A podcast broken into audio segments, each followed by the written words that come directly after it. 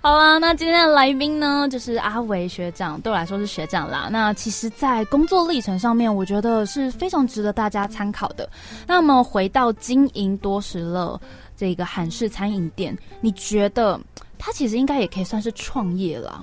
对，那这样子最困难、最难突破的是什么呢？呃，这个餐饮我们叫韩式料理嘛。那市场上呢，有分韩式、日式、意式，每一种呃风格的料理，我们叫做菜系。菜系，那它都会有我们对这个菜系的既定印象。例如泰式，可能优先想到酸辣，对不对？对。类似这样的感觉。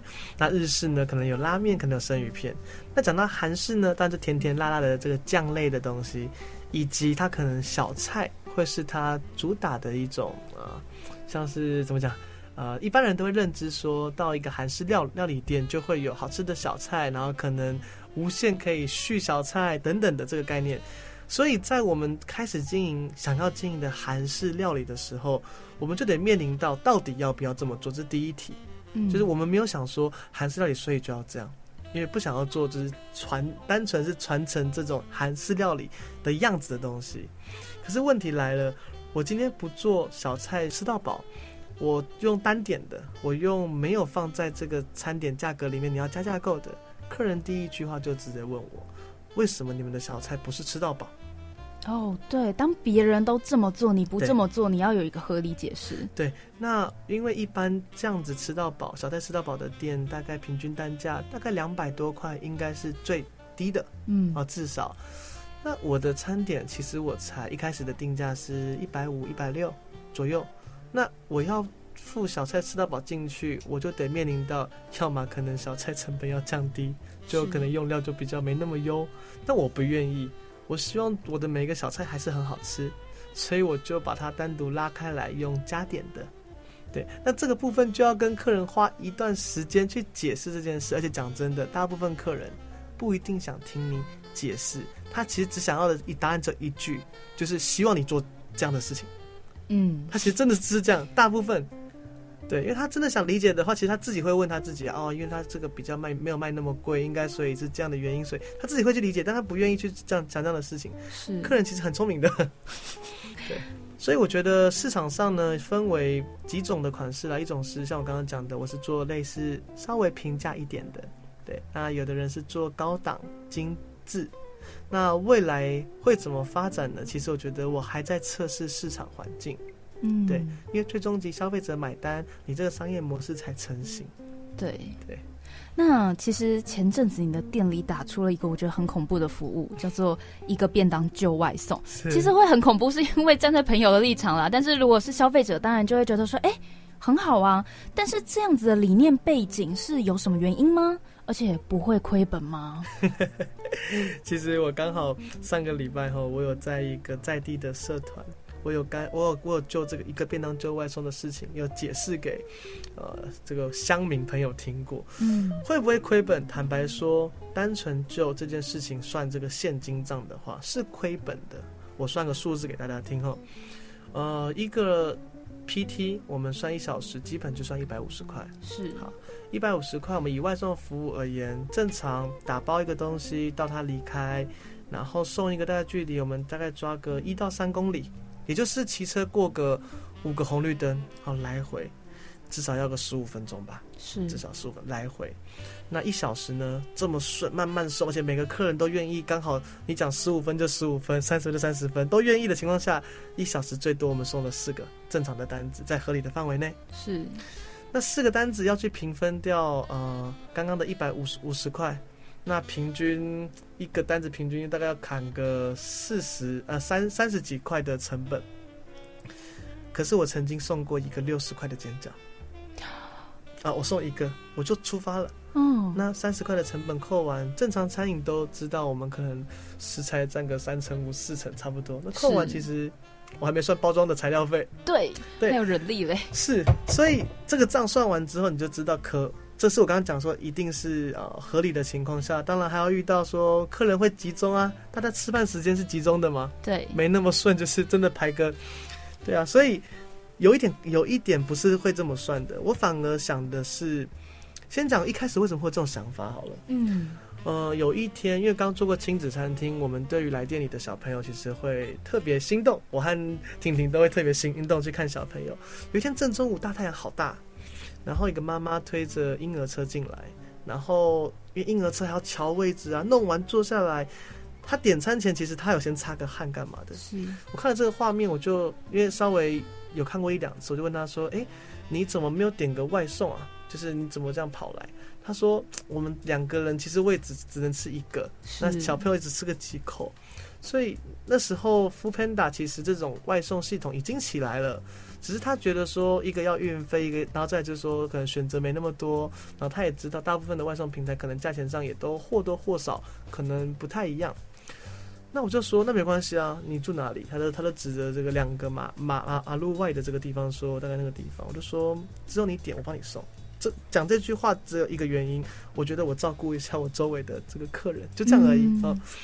那这奇怪墨墨菲定律哦，你越是没有想这件事，他越会来。然后隔了几天之后，就有人跟我说家里有长辈要照顾，那不方便出门，可不可以也跟你点一个这样餐？我就想说，前几天我都做过这样的事情。好好，那这两个东西做完之后呢？我就呃骑车去外送的路上，我就想到说，诶，那有一些店家他只有一个人在顾店。那以前我曾经刚刚前面讲到，我是做家具业嘛，我们也常常一个人顾门市。一个人顾门市呢，你不太会有机会把门拉下来，然后吃一小时的饭出去买干嘛？没有这种时间。可是你要吃饭，嗯，所以你要去叫外送的时候，你就得跟楼上楼下左右一起去凑那个。哦，对。现在虽然要五个便当或三个便当送，一个人还是要想办法去凑，去凑一下。对，那我就想说，而且刚好我们来店的客人真的有固店的客人，他是怎么做呢？他就真的把铁门先拉下来，跑出来买，再跑回去。我就想说，那我就送吧，没关系吧，就送吧。那我就发现了，其实这才是真正的外送的市场需求。店家需求是我希望你买一个额度摊掉我的油钱。这是店家的需求，不是消费者的。嗯，所以你只有一个人在家里带着小孩，你想要吃便当，我叫你凑三百块，我的一个便当平均一百五十块，你要吃两个吗？不可能。对，所以我才想说，那我要不要先符合这个市场需求，剩下的我再来想。一开始真的是这样子，就是先满足这个。而我也跟老板娘，我也跟婷婷讨论说，哎，我想要帮他送帮这个送，他也没问我这样合不合算，他只说你想做就做吧。而他也觉得可以啊，竟然讲真的啦，时间那时候没有很忙嘛，所以其实有这个时间就多做一件事情不怎么样啦，所以就开启了这个这个服务。对，一开始是因为这样的初衷。对，那你刚才讲外送是自己送，是，但你现在其实是请人外送。对，不管怎么样，你为什么就是没有跟外送的平台合作呢？现在台湾超多哎，不管是 Foodpanda、Uber Eat、Lalamove 这样子，是对。是为什么呢？是因为抽成吗？呃，对，就是因为抽抽抽成，抽成的比例其实我现在把这个比例趴数还给消费者，就是我来我来我来我来送，我扣除掉我自己自认为的人人事成本，我可能扣个一成，我再把两成一至两成的这个本来给平台抽的费用，我还给消费者帮你打折，所以变相的我没亏，消费者还赚到，呃。嗯，我觉得这样子做有个好处，就是我也点过福芬岛，不知道像你有没有点过？有吗？那外送员也很亲切啊，谢谢你来给你餐点，然后就离开了嘛。是，离开之后，他是一个单纯的外送员。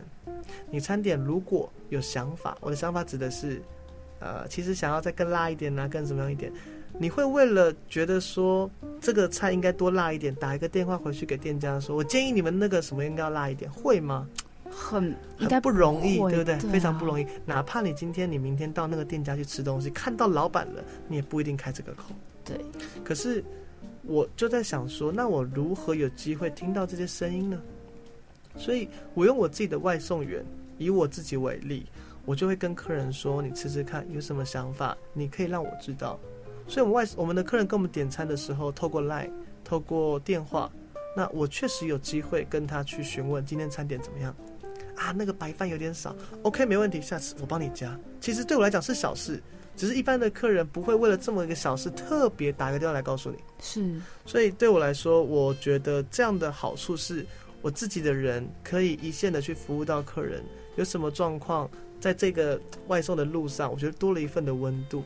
身为老板，就变成要巧妙的计算跟平台合作，跟自己请人这之间的差别。这样子找到人吗？这也是个问题哎。其实现在啊，为了送外送平台人是蛮多的。对。那我有曾经呃，为了招募外送员的时候，我想了一下。现在知名的外送平台的外送员，有听说前面一阵子的新闻，什么上十万嘛，对不对？对啊。OK，我就想了一下，我要如何说服一个年轻人来我这边领时薪一百五，而不是去准备充那个十万块？我就想了很久，后来我得到一个暂时的结论哈，如果有一天，呃，外送平台的这个送货的骑手，可能这个平台它暂时营运方让它调整。这个骑手面临到失业之后，他剩下什么？啊，我在思考这个问题。我就话都不讲的白一点，我就主要想他剩下什么。嗯。可是如果他是我这边的外送员，同时间我都会希望他们在没有客人的时候，我会多教他们一些服务客人的技巧啦，帮忙左右啦，这样子。所以或我我都会从这个我的外送员里面再去挑选、寻找其实有潜力，甚至其实他有服务热忱的人。甚至跟他去沟通，未来有有机会想不想开一间店？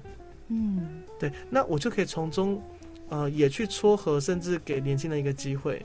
那未来或许你有机会借由你去外送，知道客人想要什么，知道客人的需求点在哪里，甚至有机会碰到送餐，甚至进来厨房学习做料理。我愿意给他们这个机会，所以他在这边是试着寻找可能人生未来他自己创业的机会。那单纯纯外送员，我觉得就比较没有那么样的多元。其实你讲到的是，像受雇的人心态也会，因为像以我来说，我自己在一个地方工作，我也不希望我只会那一种，就是某一个技能。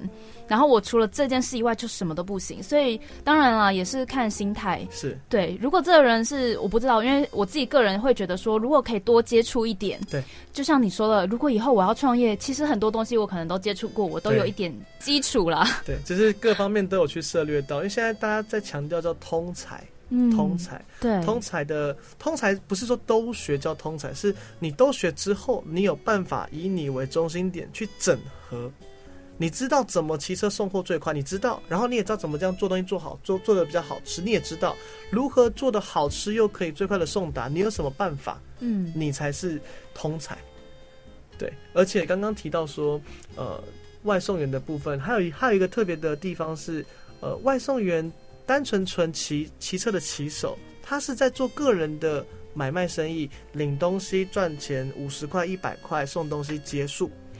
可是我的外送员跟我们店家的关系是打团体战，他会心系着你的餐点快出好了没，甚至帮你多把这个餐点处理好送，然后路上跟客人去维系，不好意思，可能真的有点晚了。回来之后再告知客人说，上一次客人说其实点餐很好吃，给厨房的团队知道，所以一来一往会是个团体型的作战。嗯，对，这种感觉在一般的平台，我觉得好像不太容易，对，呃，心态不一样了。那么以上呢就是今天的节目啦，我是香菱，我们下次见喽，拜拜。